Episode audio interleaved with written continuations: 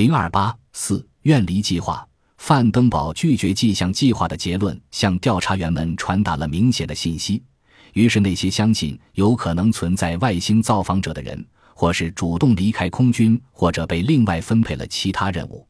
一九四九年二月十一日，院离计划取代了迹象计划。